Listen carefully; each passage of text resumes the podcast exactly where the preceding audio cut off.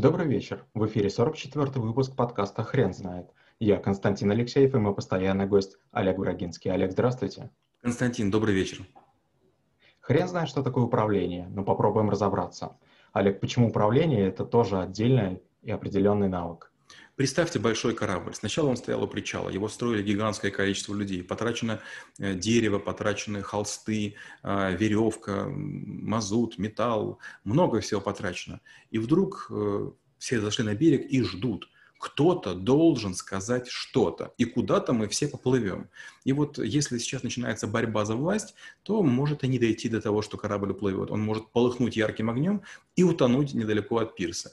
И наоборот, если с самого начала понятно, кто капитан, он отдает команды, он строит корабль, он занимается набором команды, он запасает провиант, он прокладывает дорогу, все очень быстро понимают, что он старше, он главный, и ему все подчиняются. И только последний человек оторвал ногу от э, причала, корабль тут же устремляется к далеким берегам для того, чтобы быстрее уйти и быстрее вернуться обратно. Какие существуют виды управления? бесконечное количество, э, начиная от демократии, когда каждый имеет право голоса, заканчивая диктатурой, где люди никого не слушают. А долго люди спорят, уже порядка 30 веков, 300 веков, да, а, чем заниматься, э, кто будет лидером, как это происходит. Это начиналось еще с племенного строя, когда была эта вот история якобы про альфа-самцов, которые там всех мочили, крушили. А, был матриархат, были а, фараоны, были жрецы, были короли, принцы, бароны, вассалы, кто угодно. И до сих пор мы боремся и не понимаем, как же быть лучше. Тихая Норвегия, где управления почти нет, работает и живет прекрасно. Америка, которая гордилась демократией, сейчас вся полыхает.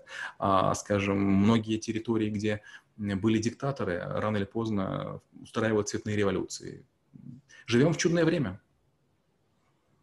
Какие, по вашему мнению, методы управления самые эффективные?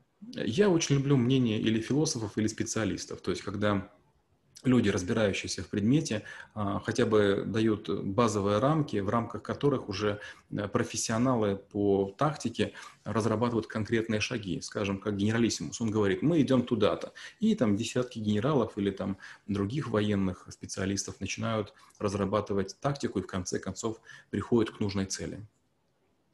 Каких ошибок а, по управлению стоит избегать? В первую очередь необходимо постоянно понимать следующее – мир динамичен, и наше вчерашнее представление о нем может измениться.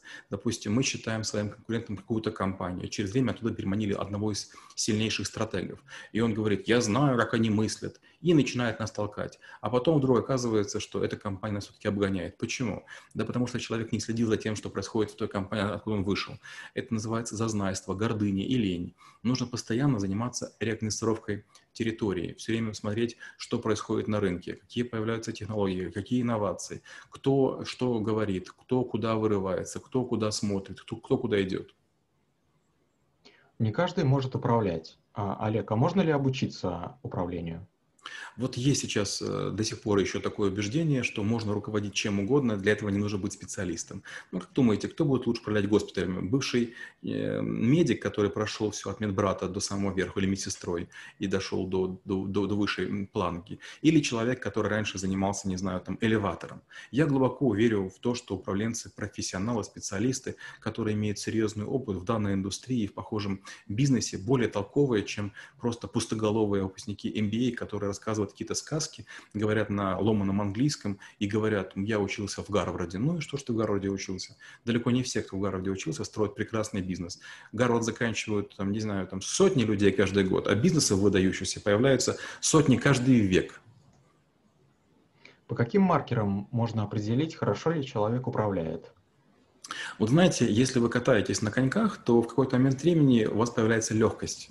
Вы рукой взмахнули, ногой взмахнули, и вот летите, и вот катаетесь, и нет такого чувства, что вы упадете. Вы не дрожите, вы не скрипите, вы не орете, вы тихонечко всех объезжаете, лавируете. На вас смотреть просто удовольствие. Вот управленец – это человек, который занимается э, своим делом, менеджментом, без напряжения. Он улыбается, люди им восхищаются, все работают, с удовольствием отчитываются, все гордятся результатами и проделанными активностями.